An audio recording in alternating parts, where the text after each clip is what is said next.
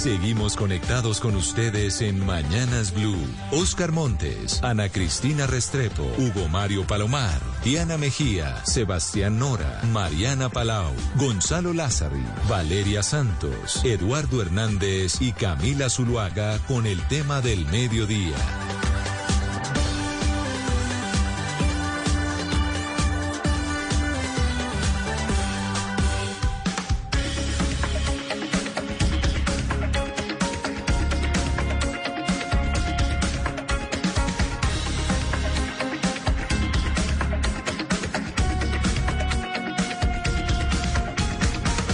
Son las 12 del día, 17 minutos. Bienvenidos a nuestro espacio central aquí en Mañanas Blue cuando Colombia está al aire. Para nosotros un gusto acompañarlos. Hoy es viernes y bueno, aquí escogimos un tema un poco más liviano para este, esta jornada, no tan político ni tan económico, pero un tema sin lugar a dudas muy entretenido y tiene que ver con lo que va a pasar hoy en Prime Video porque se va a estrenar la serie Noticia de un secuestro que decíamos más temprano es quizá uno de los libros más leídos de Gabriel García Márquez. Bueno, no sé si más leídos, pero por lo menos sí donde reflejó todo su poder eh, periodístico, ¿no? Contándonos una historia eh, tremenda a propósito de secuestros que ocurrieron eh, a comienzos de la década de los 90 y que involucraron al cartel de Medellín, toda esa guerra de narcotraficantes que se estaba librando en esa época contra el Estado colombiano. Quizá una de sus sus grandes protagonistas es Maruja Pachón. Ella es periodista, es política, es publicista, fue ministra, pero además fue víctima de secuestro por parte de sus extraditables y casi que este libro Noticia de un secuestro lo que hace es recrear su historia. Maruja, para nosotros un gusto tenerla a esta hora con nosotros. Bienvenida. Muchas gracias, para mí también estar con ustedes. Mil gracias. Bueno, ¿cómo, ¿cómo se siente que esta historia que ocurrió y que para usted quizás ha sido uno de los momentos más dolorosos de toda su vida, pues ahora vaya a la pantalla? Pues eh, hay, hay, sentimientos encontrados. En primer, en primer término, me dio mucho miedo. Miedo de revivir la historia nuevamente, de, volver a, sentirla tan cercana, pero al mismo tiempo eh, analizando, eh, me, parece que es, un momento realmente muy bueno porque eh, se está dando en el mundo entero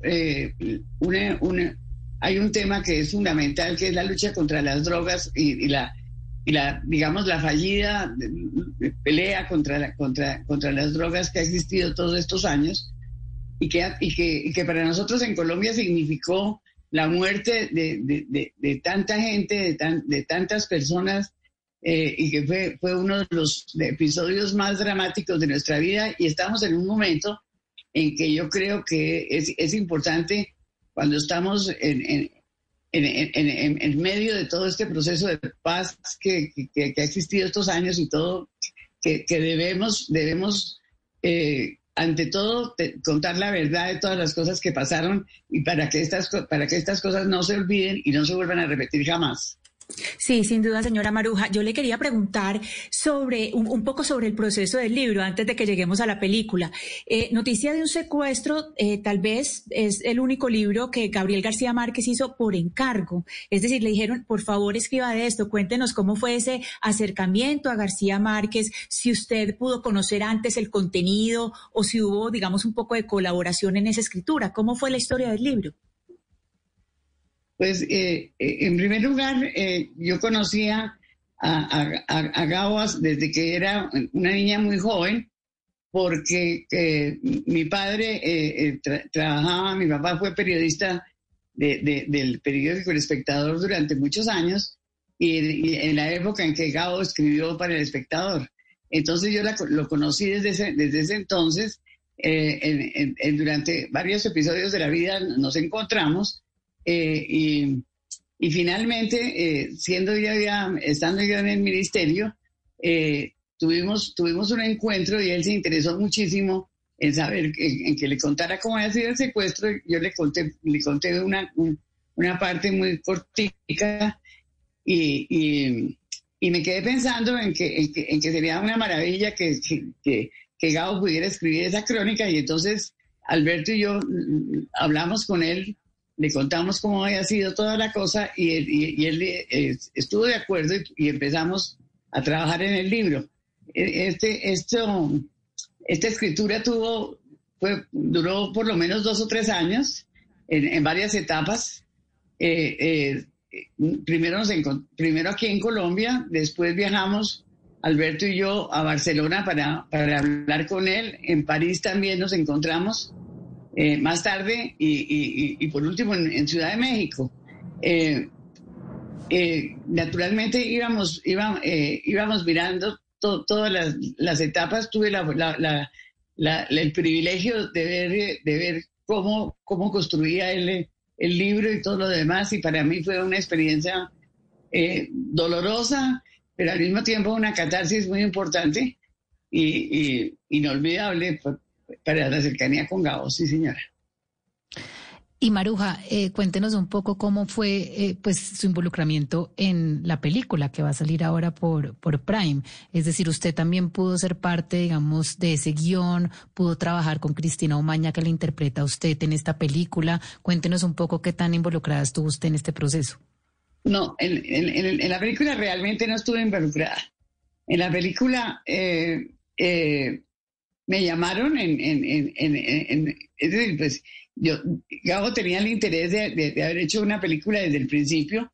Eh, sucedieron varias cosas que, lo impidieron y finalmente, pues Rodrigo, su hijo Rodrigo, que, que de antemano era una garantía inmensa para la calidad de lo que se pudiera hacer en la película, eh, resolvió, resolvió hacerlo. Yo me, me, entrevisté con el director y con, y con, la, con Cristina con, y con algunos de los, de los coequiperos guionistas eh, en, algunas oportunidades, pero del resto no, no supe pues que Cristina Umaña hacía mi papel y que Juan Pablo Rada, el de, el de Alberto, pero de resto no, no conocí el elenco ni nada, sino hasta el día del preestreno, del, del, del, lanzamiento, digamos.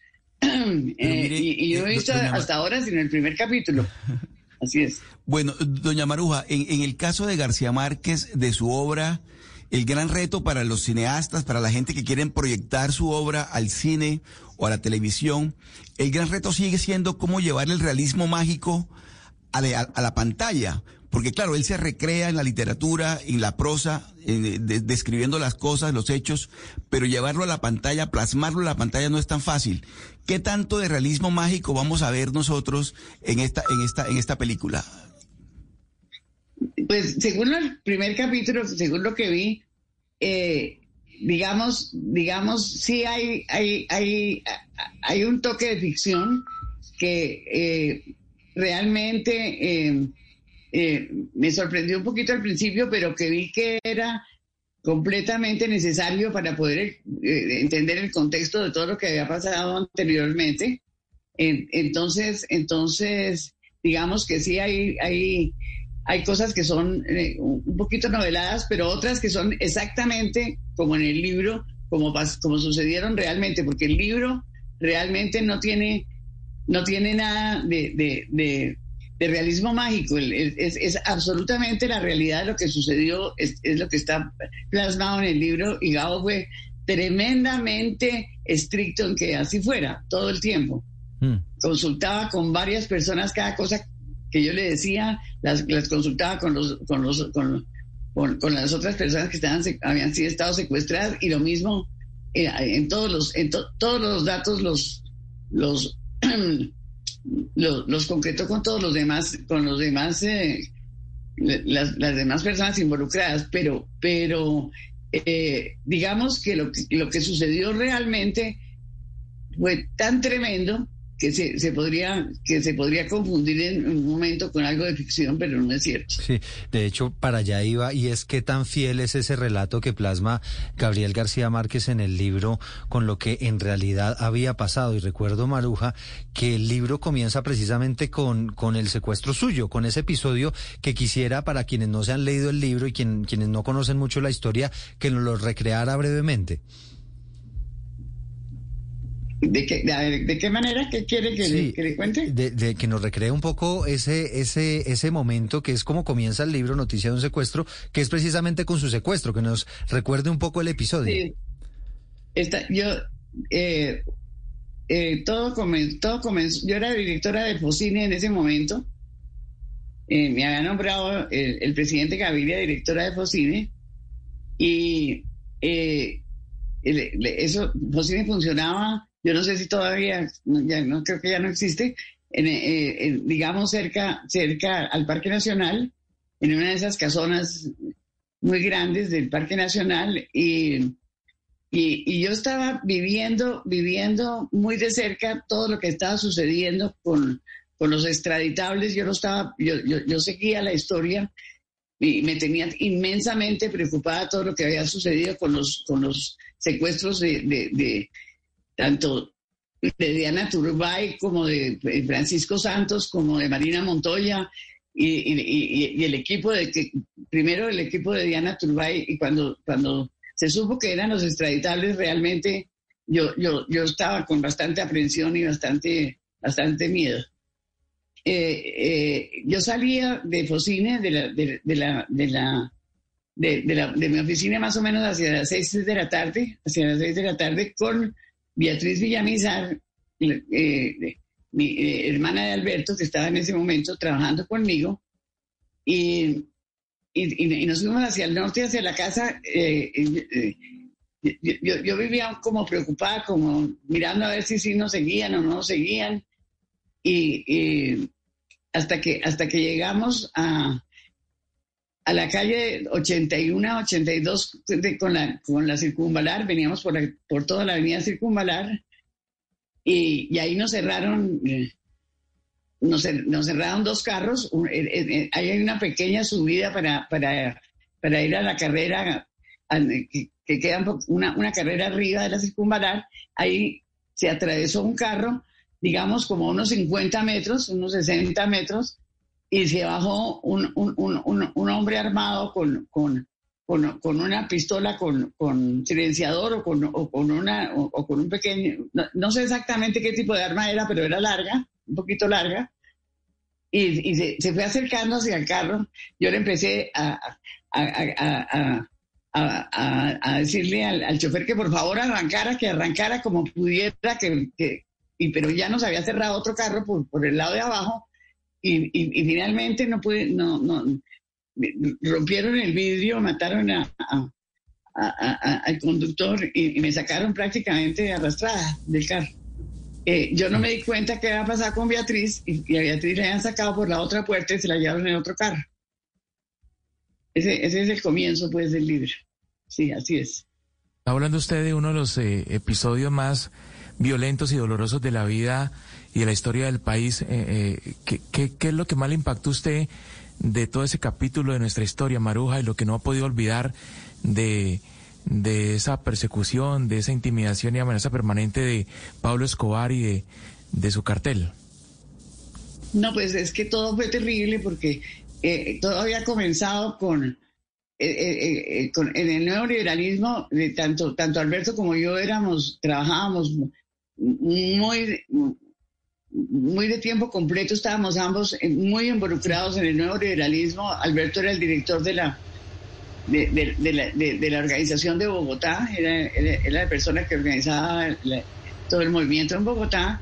Y, y, yo era la, persona, la asesora de comunicaciones y la que dirigía toda la parte de comunicaciones de la campaña.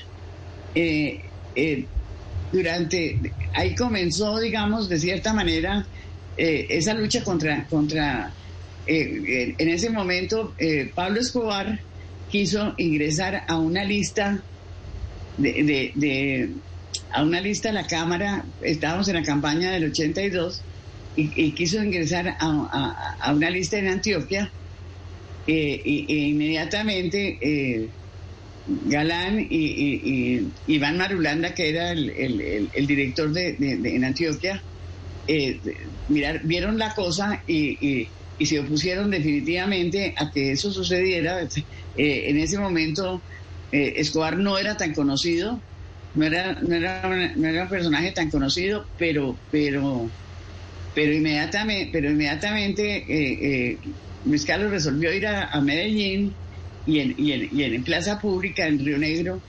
le, expulsó de, del movimiento dijo que no lo podíamos tener a, a Escobar y ahí comenzó realmente el, el, tema de la lucha contra el narcotráfico. Posteriormente, Alberto Villamizar, eh, eh, Alberto, eh, el, quien era el presidente de la Comisión Primera en ese momento, fue el ponente del Estatuto de Estupefacientes y también se le, se, cuando llegó a la, a la, presidencia de la Comisión Primera, eh, había, digamos, un acuerdo entre, entre el Senado y, entre la presidencia, entre la, presidencia de la Comisión Primera del Senado y de la Cámara para, para, para tratar de, de, hundir el tema de la extradición. Y Alberto, que, que fue elegido, aunque era minoría, el mayorismo era minoría en la Comisión Primera, eh, eh, logró, logró la presidencia y, y, realmente eh, no, no, no, no quiso presentar nunca el proyecto de, hundimiento a la extradición y entonces fue cuando fue el asentado de él el 26 de, el 26 de, octubre de, ese año. entonces, entonces en ese momento, pues, es decir, ya habíamos vivido el atentado de Alberto. Eh, nos fuimos para Indonesia, eh, el, presidente de Barco nombró a Alberto embajador de Indonesia, nos fuimos para Indonesia eh, y allá duramos tres años en los que yo viajaba a Colombia, viajé en, dos o tres oportunidades a mirar la campaña y, y, estábamos mirando la, estaba mirando la campaña del 89 y en el último viaje que estuve en Bogotá, eh, la situación estaba realmente muy complicada. Eh, eh, ya había sucedido varios, intentos de atentado contra, contra Luis Carlos. Y, regresé a Indonesia y resolvimos volvernos para Colombia. Cuando ya estábamos para regresar, cuando ya estábamos para regresar a Colombia y Andrés estaba con nosotros, nuestro hijo Andrés, iba a entrar al colegio, eh, lo, logramos matricular en el colegio en Colombia para poder regresar de inmediato. Eh, eh, en una llamada telefónica, ese día ya fue el día en que, del asesinato de Luis Carlos, que nos, estábamos en, el teléfono con, la familia de Alberto que iba a recibir a, Andrés y nos, nos comentó la muerte de Luis Carlos. Eh, el atentado, eso fue la, la cosa más dramática, terrible que pasamos. Y, realmente eh, pudimos volver, pudimos llegar ya eh, como una semana después a, Bogotá y ahí empezó pues todo, se posesionó el presidente Gaviria y ahí empezó todo el tema de, de, los extraditables y, fue el, y por eso también era que yo estaba pendiente y era el miedo mío con ese tema. Eh, señora Pachón, usted cuenta esta historia y es, muy dolorosa oírla, eh, pues mucho más para usted recontarla claramente. Eh, sin embargo, usted lo hizo no solamente al hablar con Gabo, eh, pero también en este momento, digamos, esa historia se está recontando y eso es una de las cosas que pasan cuando se hacen estos proyectos, los libros o las series o las películas basadas en una historia real, que esa historia pues se conoce por muchas más personas, más allá del propósito de entretener a la gente, pues se conocen estas historias. Esta serie probablemente va a hacer conocer su historia alrededor del mundo. ¿Por qué para usted es importante que esta historia, su historia, se conozca? Pues es que mi historia está íntimamente ligada con, con, el resto, con, el, con, lo que sucedió por completo, comenzando por, por, por, la, por la muerte de Luis Carlos, eh, eh, está íntimamente ligada con, con, mi, mi, liberación, con la entrega de Escobar y con, y con, y con, ese episodio tan doloroso y tan terrible de, de, nuestra historia. Eh, si no, tal vez si no hubiera sido un secuestro, hubiera sido un secuestro aparte o, esto tal vez no, no, no hubiera no me hubiera parecido tan importante eh, compartirlo, pero, pero realmente, digamos, eso, eso, eso se convirtió todo en un, en un, en un episodio que, que, que vale la pena que, que, que, no se, que no se vuelva a repetir nunca más y que, y que, y que por esa razón me, parece, me pareció bien contar. Señora Marujo, usted se adelanta un poquito a mi pregunta porque precisamente estamos en una coyuntura sobre verdad y sobre memoria y la, idea de recoger toda la verdad y la memoria es la no repetición. ¿Cuáles son esas lecciones que a través de los años usted ha recogido o usted ha pensado con respecto a esa experiencia, no solamente en la que se relata pues en, noticia de un secuestro, sino en su experiencia como periodista y en la coyuntura que, le tocó vivir en los 90? ¿Me, la pregunta, por favor? Sí, la, pregunta es sobre, en este momento de la coyuntura, todos hablan sobre memoria, la verdad de, la memoria, eh, la verdad y la memoria, pues con la intención de la no repetición, que usted la acaba, la acaba de mencionar, lo que esto no se puede volver a repetir. Y yo le quiero preguntar, señora Maruja, por esas lecciones aprendidas, no solamente a través de los episodios de noticia de un secuestro, sino sobre su vida en el periodismo y, en, y en la política, es decir, cuáles son esas lecciones para que no se vuelvan a repetir esos hechos. No, pues es, es, es, muy importante que, que, que y, ahí, y ahí hablo como periodista, es muy importante que, que, que y, el periodismo es, es, un factor bien importante en estar contando, en, estar hablando de la, de, de, la realidad de las, de las cosas, de cómo sucedieron, eh, no solamente de la versión que quiera contar uno, uno u otro lado de, las personas, sino que es, es importante saber exactamente, eh, eh, tener presente para poder, para poder lograr que esas cosas no se repitan, tener presente realmente cuál fue la historia y cuál fue exactamente y por qué pasó. Ese es, ese es, también hay una razón periodística ahí, sí, señora. Mm. Y Maruja, y, y, si, y un poco en eh, el mismo contexto que le hace la pregunta Ana Cristina, me gustaría de su voz, usted que lo vivió en carne propia, ¿qué similitudes y qué diferencias ve usted en la amenaza del narcotráfico contra el Estado que hubo en ese momento, en la década de los 90, y, y el narcotráfico como amenaza para el Estado en nuestros tiempos? Yo creo que ha cambiado, yo creo que ha cambiado mucho y, y hay una, es decir, hay eh, eh, eh, nosotros vivimos y la vivimos en carne propia lo que fue el comienzo de, la guerra contra el narcotráfico que tuvimos que vivir en Colombia. Pero yo creo que en este momento, a nivel mundial, me parece, hay la sensación en, muchísimos países de que esta lucha y de que esta pelea y de que esta guerra ha fallado y que hay que buscar otras estrategias y otras formas para lograr eh, eh, cambiar esta, esta terrible realidad.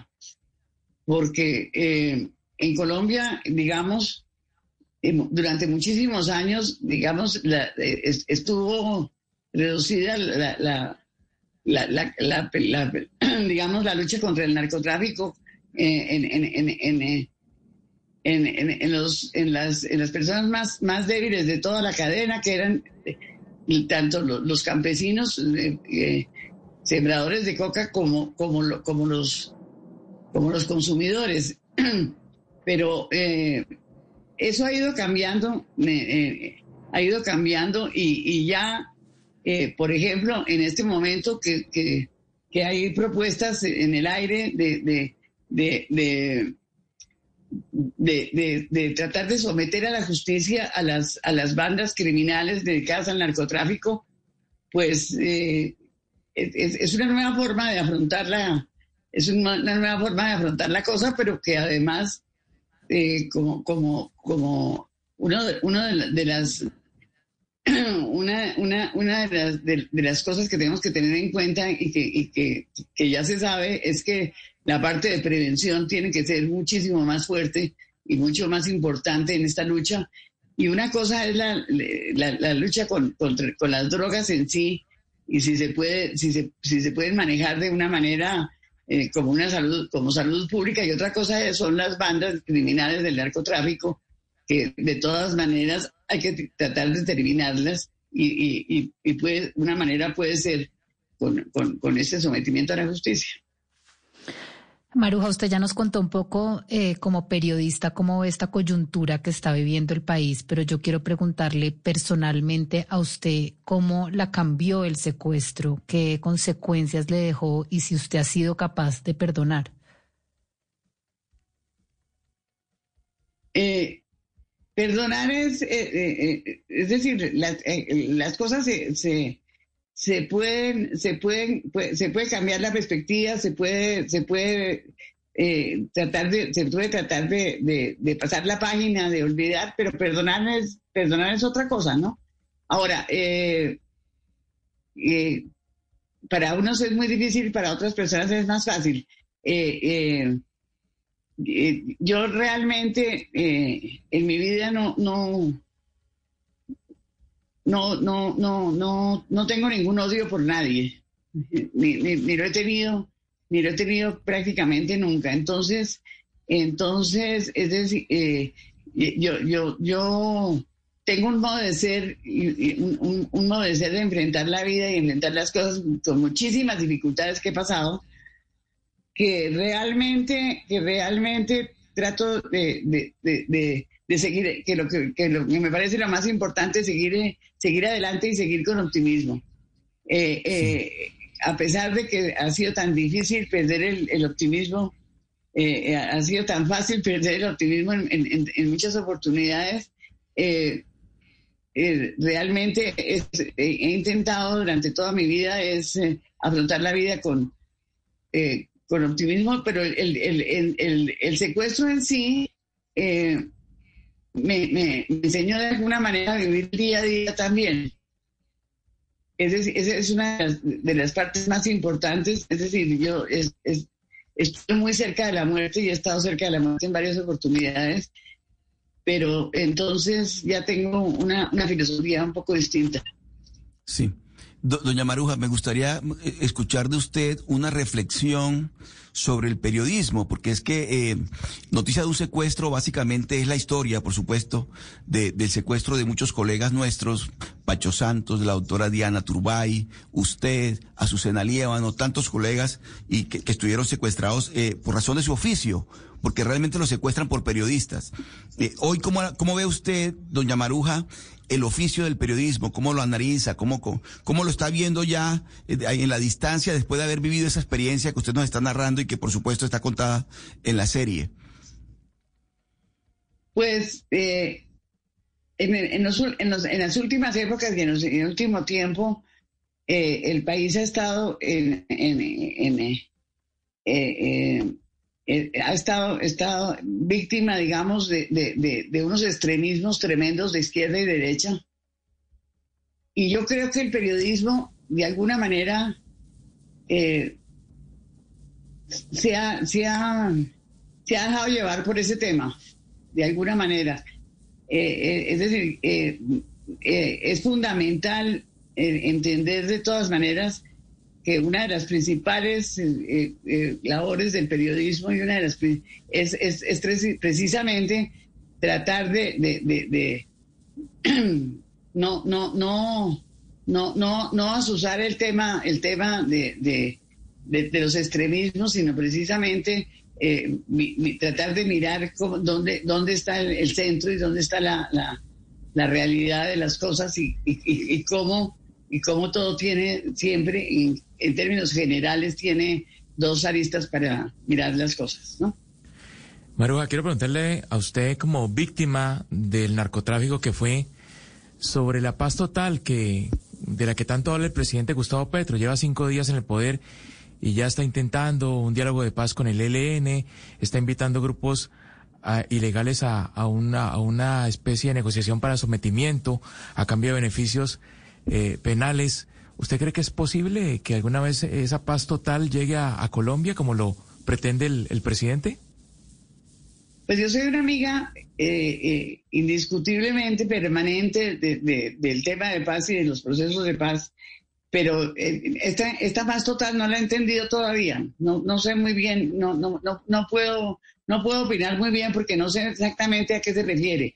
Estoy convencida de que, de, que, de que sí hay que seguir adelante con un proceso con el ELN, como, como ya lo había comenzado el presidente Santos, y, me parece muy bien que lo retomen en, en ese punto, pero no sé exactamente el, el, el, tema del sometimiento a la justicia de las bandas criminales, cómo sea y hasta dónde, y, en qué consiste. Hay, que esperar y mirar a ver cómo, cómo, cómo, cómo sigue este, este, tema para poder eh, opinar sobre él.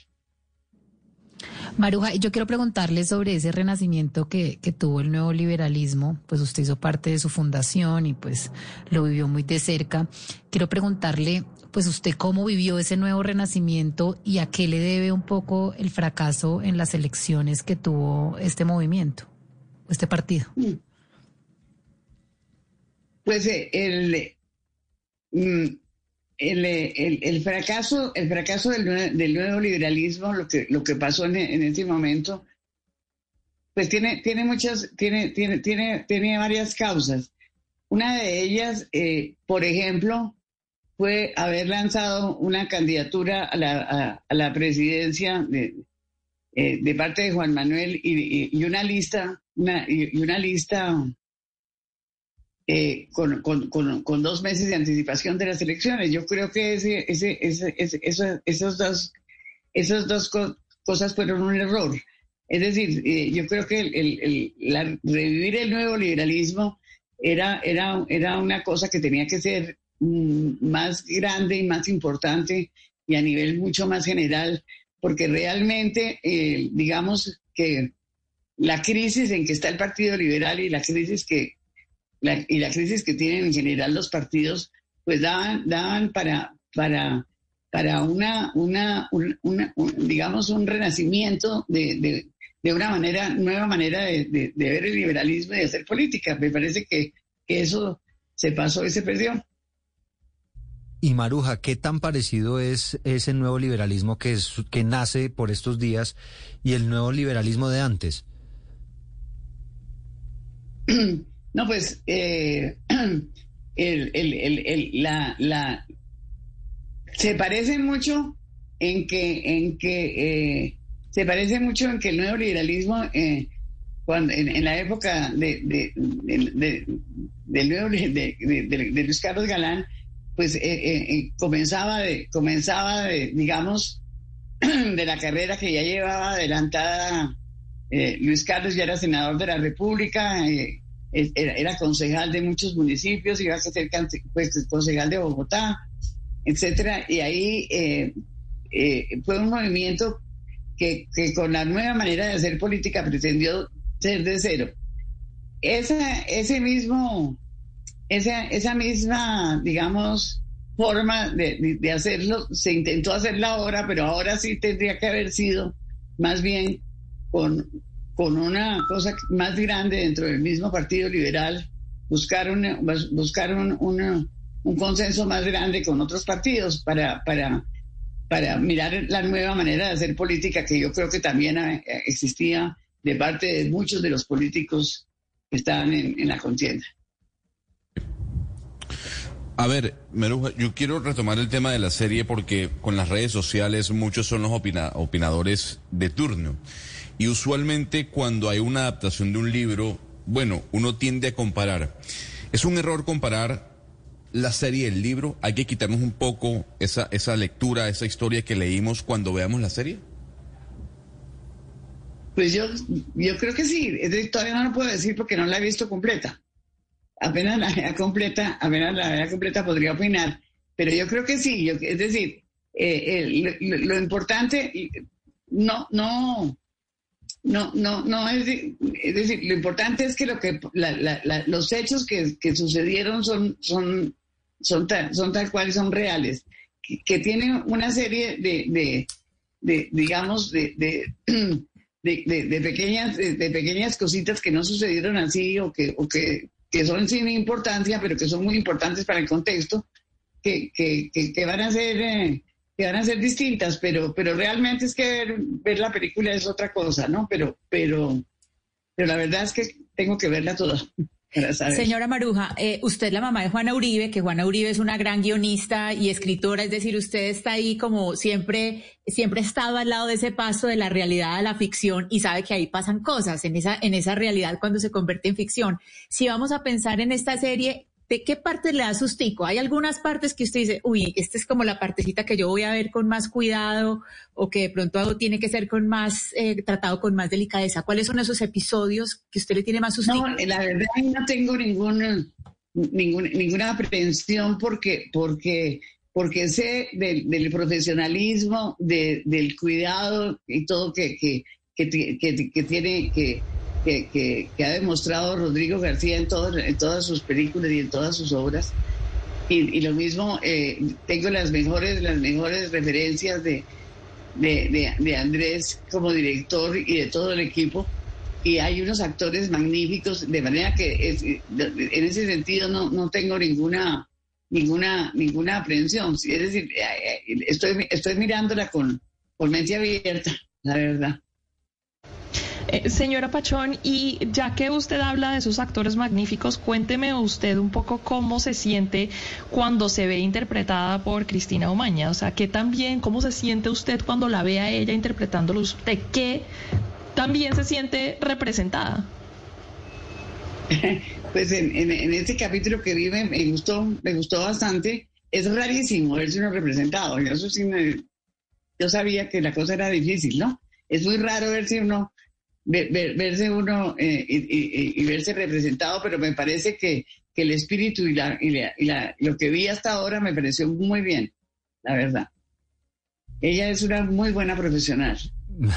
¿Cómo, es esa relación hoy en día entre Beatriz Villamizar y ustedes? Es decir, ¿todavía hablan de ese momento, eh, de esas experiencias o eso tratan? No, no, no, no, abordan mucho. No, la verdad no, hace, hace, hace, no nos vemos con mucha frecuencia desde que Alberto, Alberto murió en el año 2007 y, y, la verdad la, la, relación no ha sido muy cercana. Mm, pero recordamos en esa, en ese episodio, bueno, no sé qué tan real eh, sea, por ejemplo, la representación que hubo también de su secuestro en, en, en Escobar, el patrón del mal. ¿Se asemeja a lo que en realidad ocurrió? Sí, mucho. el patrón del mal lo hacen muy bien. Y recuerdo mucho que, si, si no, me, no me acuerdo mal, que usted era una mujer muy temperamental, ¿no? Con los secuestradores, pues era una mujer que, que se hacía sentir. Así es.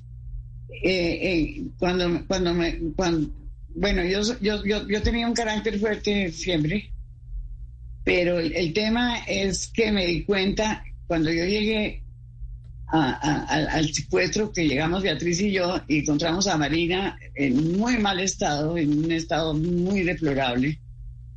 Me di cuenta que, que, que, la, que la estaban martirizando psicológicamente y que la tenían atemorizada con que no podía hacer ningún ruido ni más pequeño porque eh, completamente asustada. Entonces eh, eh, yo, yo, yo, me sentí con, con, con la necesidad de, de, sacarla de esa situación y de ese estado y, de, ser un poquito más, eh, más fuerte con los, con, los secuestradores que, y, además porque me iba dando cuenta que, en, la, medida en que, en que, en que, en que uno tenía un poco más de, fortaleza, ellos estaban, eh, eh, se aprovechaban menos del tema, ¿no? Asustaban menos, trataban de asustar menos pero realmente en, era, era, una, era una, una cosa en general, es decir, eh, el, el, el, tema era amenazante en general, al punto de que las amenazas ya llegaba un momento en que no, en que no se creían, porque esa es, su cotidianidad y, su, y, su, y, su, y, su, y la vida de esos, de, de, esos, de, esos, de estos jóvenes sicarios es precisamente esa, era una amenaza permanente contra ellos de que si pasa tal cosa la matamos, que era, era, era un, desdén de la vida tremenda que ellos trataban de reproducir, ¿no? Entonces, eso, eso, eso realmente, realmente fue así. Es decir, usted, digamos, ellos, esos secuestradores pierden un poco de autoridad cuando usted se, les planta, ¿no? Que uno diría, bueno, y no le dio miedo a Maruja de En la medida que se podía, porque por otra parte estábamos, no sabíamos qué, órdenes tenían realmente en, cosas pequeñas, en cosas cotidianas, en cosas chiquitas, pero realmente en, en, en, decisiones más o menos importantes era imposible porque no sabíamos hasta dónde estaban cumpliendo órdenes estrictas y que si era cierto que nos podían matar, pues, ¿no? Entonces, eso, es muy... ¿Y en algún momento de ese secuestro, ¿cuánto, duró ese secuestro, Maruja? ¿Cuánto, ¿Cuánto duró su secuestro? Casi siete meses, como seis meses eh, y ocho meses. Sí, no, que de todos modos es un secuestro largo. Y, en algún momento, no, que en todo caso es un secuestro largo. Y, y en ese, en esos siete meses, usted hubo un momento en el que se asustó de verdad, en el que dijo, bueno, creo que aquí no, pues, nos van a matar. los primeros tres meses, todo el tiempo, todo el tiempo estábamos esperando que nos sacaran a matarnos. Todo el tiempo. Y esa sensación. La situación era muy complicada, las, las cosas que sucedían eran terribles, las noticias que nos llegaban por ejemplo, eh, el, eh, recuerdo la muerte de, de, un Gaviria, no me acuerdo cómo que se llamaba, que era de, Pablo Escobar, que lo había matado la policía. Eh, cada, vez que, cada vez que mataban, que aparecían mujeres muertas en, en, Medellín, todas las, las, cosas eran un mensaje de muerte permanente, absolutamente permanente. Solamente cuando empezaron las liberaciones, de alguna manera, eh, eh, eh, empezamos a ver que eso podría tener una, una, un resultado más o menos, más o menos que podría, que podría convenirnos de alguna manera. ¿Y ustedes no pensaron en algún momento en dejar de escuchar noticias? Porque creo que ustedes escuchaban era a través del radio, ¿verdad? radio y la televisión, pero la televisión era, era, era una televisión, era, era una televisión de, de hace, de, esa época, de hace 30 años, que en, las mañanas, por ejemplo, la televisión era, era la, la, educación a distancia. Sí. Y, y, y, y era, totalmente estatal toda la televisión, ¿no? era, era, era un poco distinta, pero por supuesto que, es decir, eh, si no hubieran sido por el radio y la televisión, eh, eh, no, no, no sé cómo hubieran sobrevivido, la verdad, yo no sé cómo habría sido, porque cuando, cuando mataron a, Diana y, se llevaron a Marina a matarla, cuando, la muerte, cuando sucede la muerte de Diana y se llevan a Marina, Maruja, ¿nos escucha? Creo, creo que la, la perdimos, ¿no? Bueno. ¿Maruja? No creo tremendo, tremendo, tremendo, porque, porque no, no, no, no, estábamos esperando en cualquier momento que vinieran por nosotros. Claro, porque que recuerdo bien, eh, es el caso de Marina quizá, que ella era una de las que más estaba asustada del grupo, ¿no es verdad? Y ella como que, y ustedes mismas ya como que sabían que su destino no iba a ser el mismo eh, de la liberación, ¿no? Así es. Mm. Ella, ella sabía, ella sabía que no iba a ser el mismo. Marina eh, eh, eh, era hermana de Germán Montoya. Germán Montoya en, en, la época de, en, el gobierno de Barco había tenido unas conversaciones con, con, los narcotraficantes, creo que habían secuestrado a uno de sus hijos y había, en todo caso, había ofrecido un proceso de paso, algo que no se dio, y, la, y, la, y el secuestro de Marina era una venganza. Entonces, entonces eh, desde ese punto de vista, ella, ella era una mujer inteligente y sabía pues que, que, que, su, vida era la, que más peligrada de la de todas. Mm.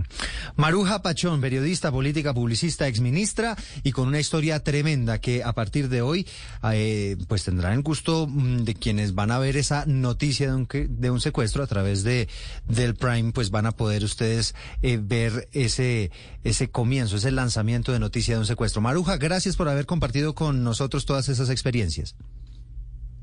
Bueno, gracias a ustedes. Hasta luego. Y para nosotros un gusto haberlos acompañado en Mañanas Blue. Cuando Colombia está al aire, ya viene Meridiano Blue con las noticias de Colombia y del mundo.